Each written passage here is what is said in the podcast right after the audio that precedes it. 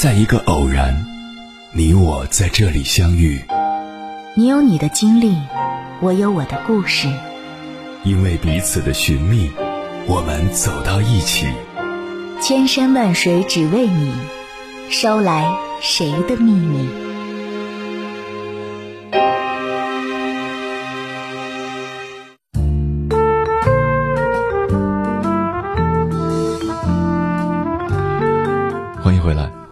夜行者，这里是正在直播的中国交通广播，千山万水只为你，深夜不孤单。我是迎波，绰号鸭先生。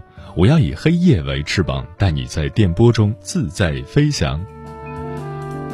之前微博上发生过这样一件事：二零二零年母亲节刚过，新手妈妈 Papi 酱就被骂上了热搜。起因是五月十日，初为人母的她在网上发了一张抱着儿子的照片，感慨当妈后的种种不易。就是这么一条再简单不过的微博，却在网上引起了一场轩然大波。短短两天的时间，Papi 酱收到了大量的攻击性留言，有人吐槽她居然让孩子从父性、独立女性的人设，怕是要就此崩塌；有人直接进行人身攻击，嘲讽一个。还在哺乳期的母亲怀孕生子后肉眼可见的衰老，甚至还有人揣测她的婚姻根本不幸福，嘲讽她的婚姻是婚驴。作为一个母亲，在母亲节这天晒娃是再普通不过的行为。虽然 Papi 酱嘴上说着辛苦，但这何尝不是一个母亲最大的幸福？没想到却遭到了网友的群嘲。鲁迅说过：“人类的悲欢并不相通。”我只觉得他们吵闹，静坐思己过，闲谈莫论人非。每个人都有各自的幸福，也都有各自幸福着的方式。总是以己夺人的人，既无法真正了解别人，也无法真正了解自己。无论是身边的朋友，还是隔着屏幕的陌生人，如果不能感同身受，那么不打扰也是一种善良。与 Papi 酱的遭遇如出一辙的，还有前阵子因为案板照爆红的柯恩雅一家。在那张刷屏的照片中，父母在案板上面为了生计忙碌，年幼的女儿在案板下面朝着未来努力。正如央视的那句点评：“案板上是生活，案板下是希望。”一家三口心向星光，各自努力，多么和谐温馨的一幕。然而。正值众人大呼感动之际，评论区却出现了些许不和谐的声音：“小女孩生在这样的家庭里，真是可怜。”随后，女孩的母亲不得不站出来回应：“我们很好，不需要捐款，只是缺陪孩子的时间。”但在外界的质疑之下，她还是难掩失落和愧疚。对不起，小孩子，让他生在这样的家庭。如果生在别人家，环境肯定会好一点。因为担心孩子没人照顾，所以出摊时一定要把他带在身边。空间虽窄，学习用品一应俱全。夫妻二人还筹划着再换个大点的柜子。即使能力有限，这对平凡的父母已经给了孩子最好的一切。过得幸福不幸福，请看孩子脸上灿烂澄澈的笑容。频率不同的人，对幸福的界定与感知也是不尽相同的。你的理所当然不一定是他人的趋之若鹜，你期盼的幸福未必就是别人憧憬的归宿。有人非珍馐美食不吃，有人却觉得粗茶淡饭就已足够，两者之间并无高下之分。两千年前古人就说过：“子非鱼，安知鱼之乐？”放到如今，还有许多人不懂。用自己的标准居高临下的评判别人的生活，只不过是一种道德的绑架、思想的禁锢。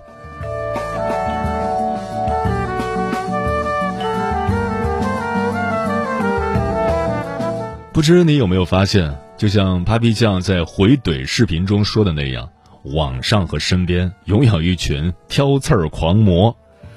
生活中，很多人总喜欢站在价值观的制高点去俯视他人的幸福，通过打击别人来显示自己的优越感。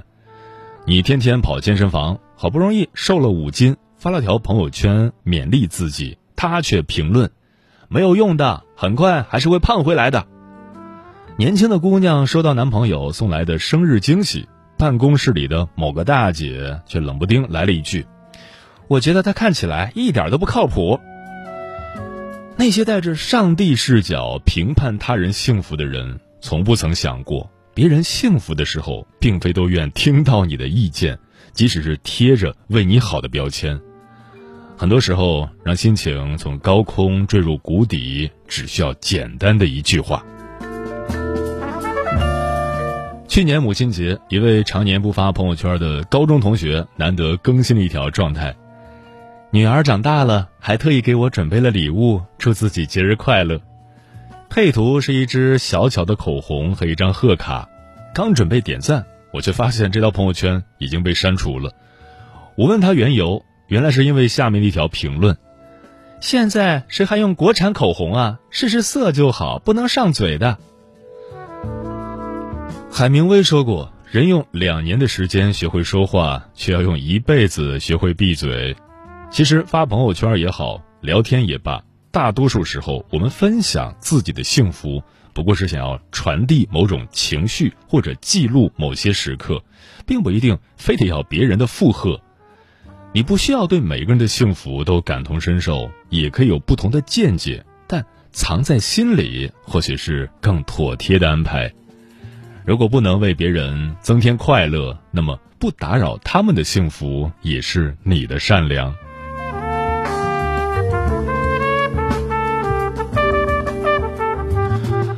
我的一个朋友曾经跟我讲过他自己的真实故事。有年夏天，他和妈妈去黄山旅游，在路上碰到一对从陕西赶来的母子。这位陕西阿姨虽衣着简朴，不是修饰，但为人很是热情。两家人很快就熟络起来。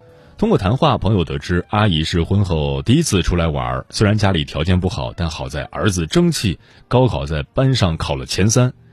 提及这些，阿姨的言谈间满是骄傲和雀跃。一行人聊得正酣，朋友突然发现阿姨的半身裙前后刚好穿反了。他犹豫了一会儿，正准备提醒，却遭到了母亲眼神的制止。朋友突然觉得心头一暖，原来母亲早就发现了，但他什么都没说。是啊，在有所选择的境地下，为什么要给别人泼一盆名叫“为你好”的冷水呢？很喜欢一句话：“发自己的光就好，不要吹灭别人的灯。”不评价别人的生活，不打扰别人的幸福，是一种高级的善良。事有万象，人有千面，所有人的幸福不可能随时与旁人在同一个频道上。生活中，每个人都有自己的小确幸，你不打扰他，是人与人相处的温柔。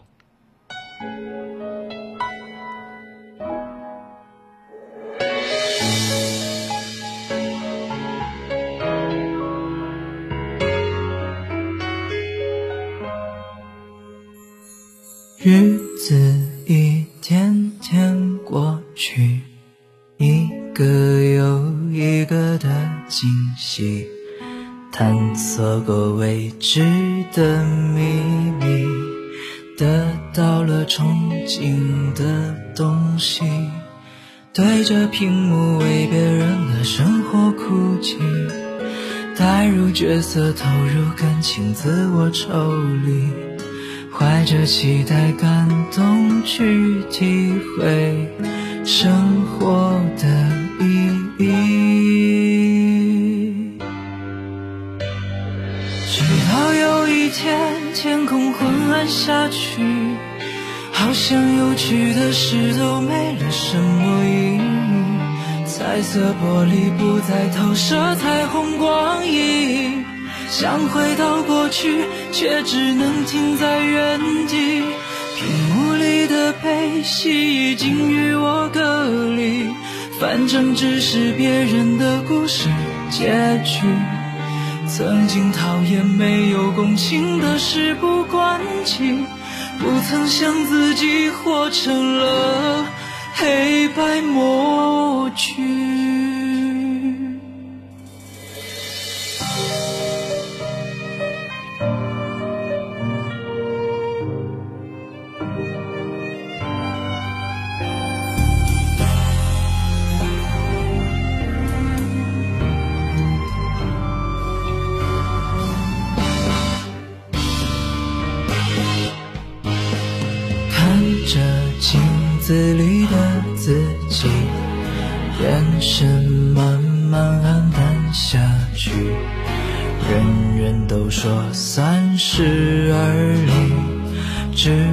除了皱纹和叹息。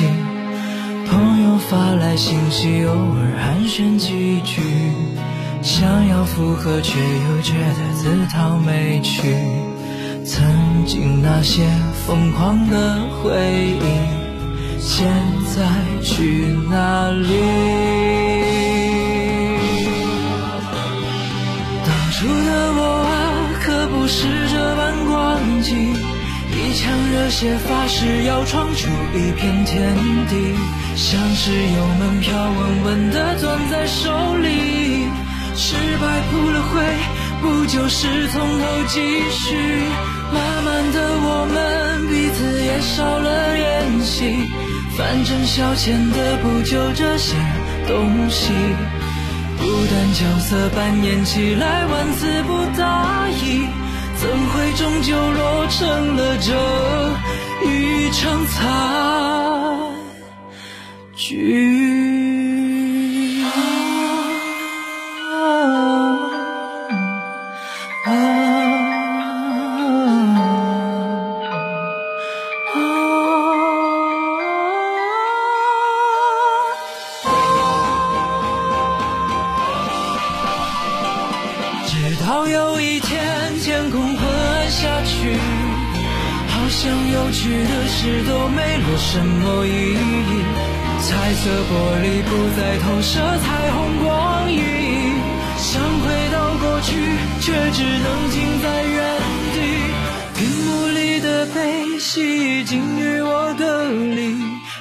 反正只是别人的故事结局。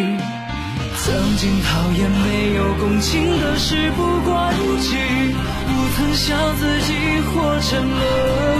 黑白梦剧。别人的生活始终是别人的，对此你怎么看？听友晨晨说，关于生活，我已经给自己太大的压力了，一味的羡慕别人，就会失去时间，失去机会，让别人羡慕我自己了。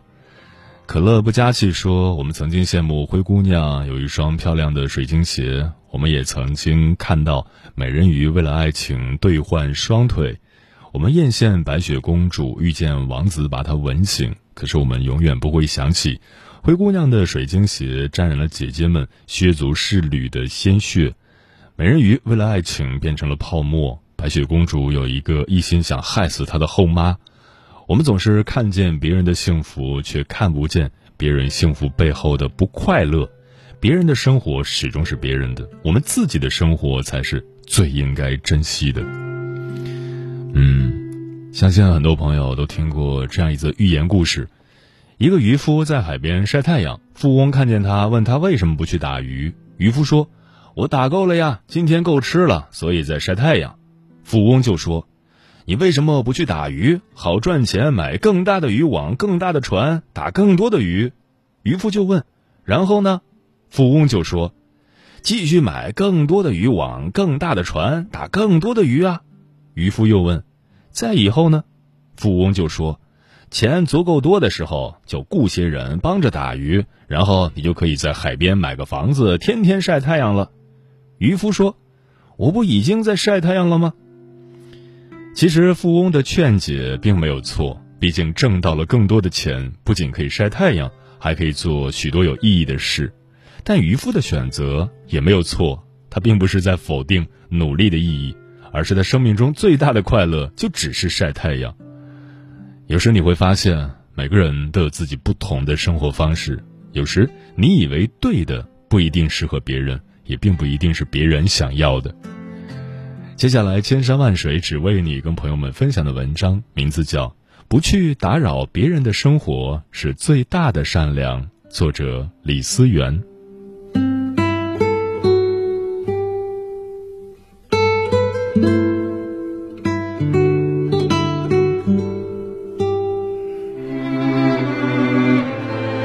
有句话说：“生活如人饮水，冷暖自知。”许多时刻，我们总想参与到别人的生命中去指点江山，去纠正对错，乃至好为人师。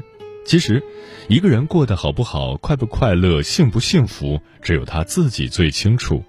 不去打扰别人的生活，是最大的善良。每个人都有自己的人生选择。很多年前看《艺术人生》，主持人问曾经风靡一时的影星赵雅芝，在他事业最顶峰时，为什么突然选择息影去结婚生子？但赵雅芝的回答却令许多观众感到意外。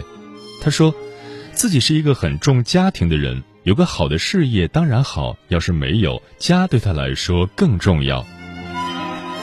或许我们总以为人人都想出大名、挣大钱，但我们并不知道，其实还有一些人把名利看得很淡。许多时刻，我们总以世俗意义上的成功去定义别人的选择。其实每个人都有自己不同的人生目标和追求。有时你以为别人活得很失败，其实别人并不在乎功名利禄；有时你以为别人活得很纠结，其实别人并不觉得遗憾。每个人都有各自的一生，也都有各自的路要走。学会不去干扰别人的选择，是对别人最大的理解和尊重。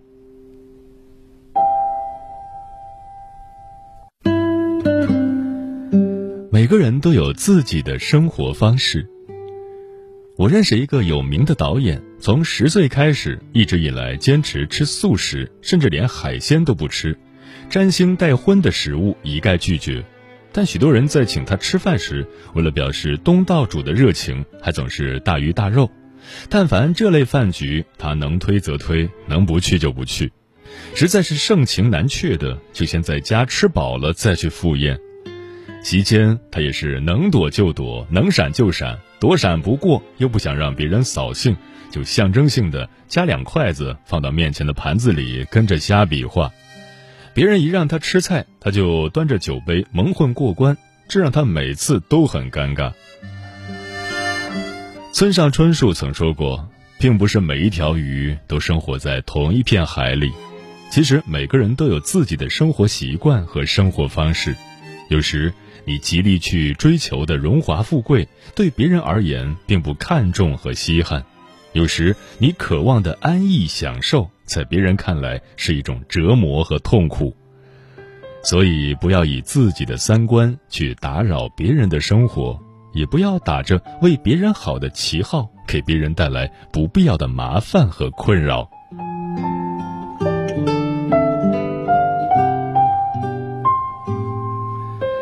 每个人都有自己想要的幸福。什么是幸福？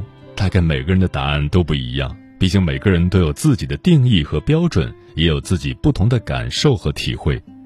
许多时刻，我们总以功利的眼光去看待别人的幸福。其实，学会不轻易妄断、不轻易评价，是对他人最好的关心和祝福。网上曾看过这样一则视频。有一对南非的情侣在快餐连锁店吃东西，突然，黑皮肤男子单膝跪地向对面的女友求婚，而女友当时也非常激动，果断地答应了他。但许多网友看了以后，却满屏透出嘲笑和讽刺。有的网友说：“这也太抠门了，居然在快餐店求婚。”有的网友说：“真的没有该有的仪式感，一点都不浪漫。”甚至还有的网友居然暗讽道。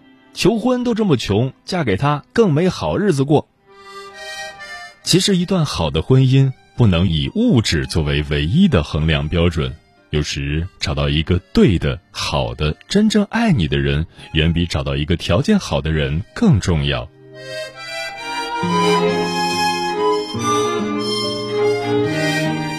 看过这样一则故事：有一对英国的小夫妻在结婚前去到一家首饰店。因为他们听说这家店的价格很便宜，一百二十英镑就能够买到一个戒指。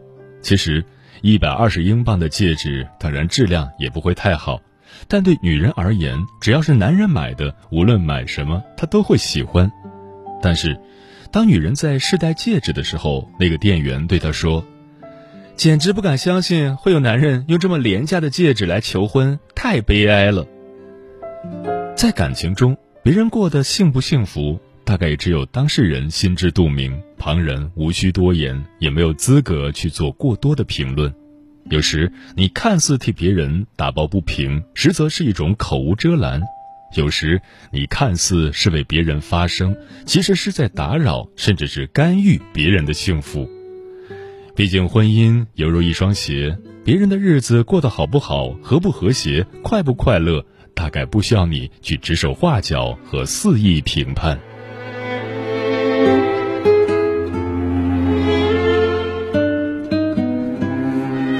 作家周国平曾在《论幸福》中提到，自己未曾找到伟大的幸福的人，无权要求别人拒绝平凡的幸福；自己已经找到伟大幸福的人，无意要求别人拒绝平凡的幸福。人活着，发自己的光就好，走自己的路就好，过自己的日子就好，不要去打扰别人的幸福，也不要干扰别人的生活。更不要吹灭别人的灯，选择的对错是别人在承担，生活的好坏是别人在感受，人生的顺逆也是别人在经历。如果我们真的希望别人好，那么我们唯一可以做的是学会闭嘴，学会不多管闲事，也学会不去打扰别人的选择和决定。与朋友们共勉。等到你向生活举起了白旗，所有的人啊，都会死在你心里，所以会抱怨啊，你还有你坚守着的东西，或许温暖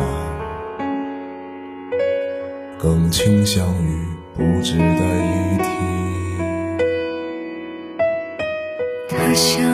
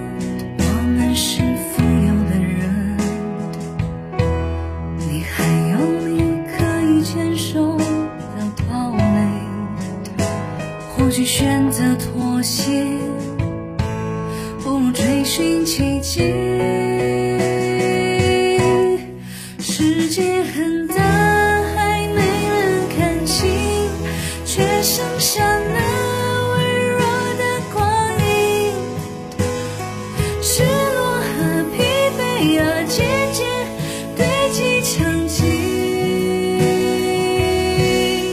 世界很大，还没能走近，怎能褪去倔强的身影？挣扎吧，小伤疤。